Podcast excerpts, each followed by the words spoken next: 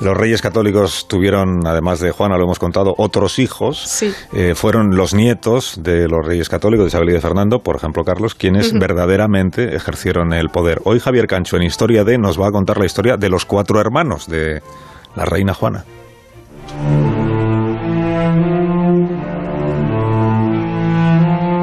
La hija mayor de los reyes católicos fue Isabel de Aragón. A Isabel la casaron con el infante Alfonso de Portugal y se enamoraron. El problema fue la muerte prematura de Alfonso. Falleció pisoteado por su propio caballo. Hay versiones que contemplan la posibilidad de que fuera Fernando el Católico el que ordenase matar al marido de su hija, pero estas interpretaciones parecen descabelladas. Sin marido, sus padres le pidieron a Isabel que se casara con el primo del muerto, con Manuel I, rey de Portugal.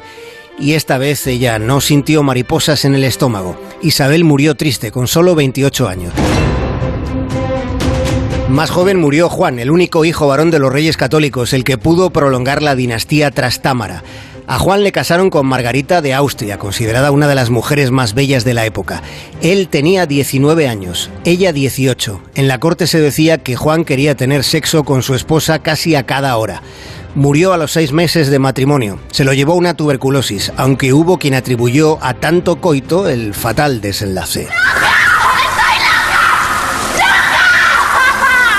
Juana fue la tercera hija de los reyes católicos